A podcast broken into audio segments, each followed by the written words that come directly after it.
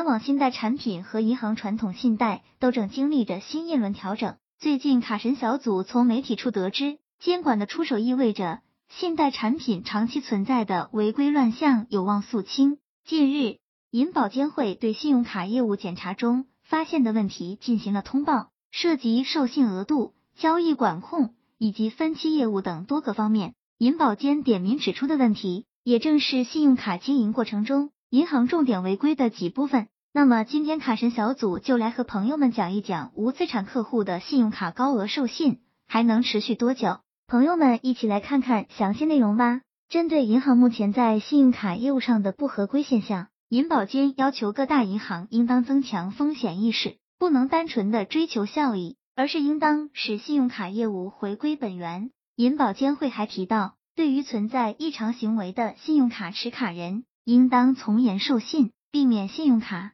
资金被挪用。必要时要通过设定次数、期限、金额的方式，控制信用卡的潜在风险。花呗借呗的高杠杆引发了监管的担忧。在银行信用卡业务中，多头借贷的情况同样容易导致资金风险。银行放贷资金如果不能收回，将造成银行大量坏账的产生。在银行零售转型的过程中，信用卡成为各大银行争夺的重点。为了提高信用卡发卡量以及扩张用户规模，采取增大授信额度的策略，吸引新用户并牢牢抓住老用户。在风险与效益之间，银行也很难做到两者兼顾。过分看重盈利，必然会使风险相应的增加。信用卡业务带来的高额回报下，许多银行放松了对风险的把控。以求多分割一点信用卡市场的蛋糕，市场竞争的激烈，使银行打起了授信额度这张牌。对于持卡人而言，在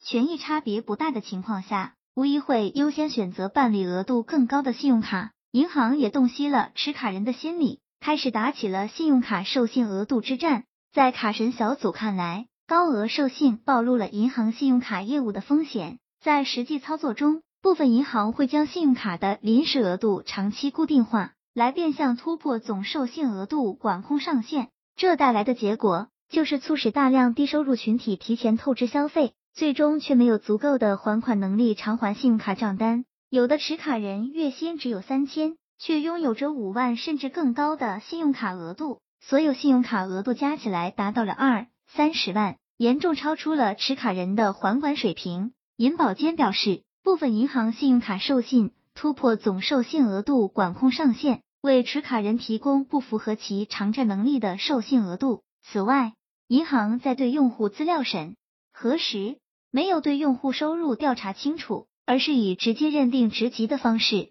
虚增客户收入。授信管理不严，主要是由于部分银行将信用卡审批权限下放至分支机构，分支机构有业绩上的压力。在审核时，往往不会过于严格，埋下了风险的种子。如今，各大银行已开始逐步收紧信用卡审批权限，对用户过度的授信，成为银行逾期率上升的直接原因。加上二零二零年疫情因素的影响，用户经济状况下滑，还款意愿降低，这也导致银行不良率出现了不同程度的上升。即便是信用卡风控做的比较好的招行，也难在逾期潮中独善其身。在二零二零年一季度末，招行信用卡贷款不良率达百分之一点八九，高于去年末百分之一点三五的水平，贷款逾期率高达百分之四点一三，而去年底逾期率仅为百分之二点七三，其他银行面临的情况更加不容乐观。事实上，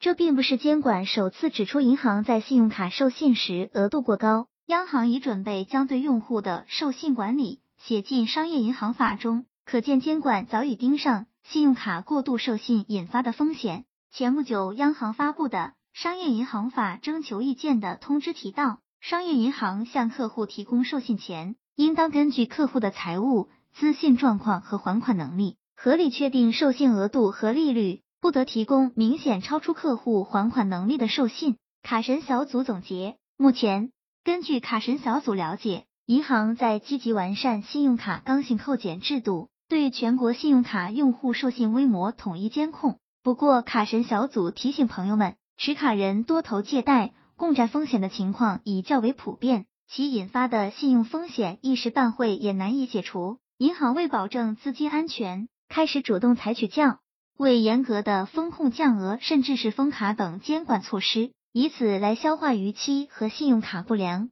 所以说，未来卡奴的日子势必不好过。希望这个资料对朋友们有所帮助。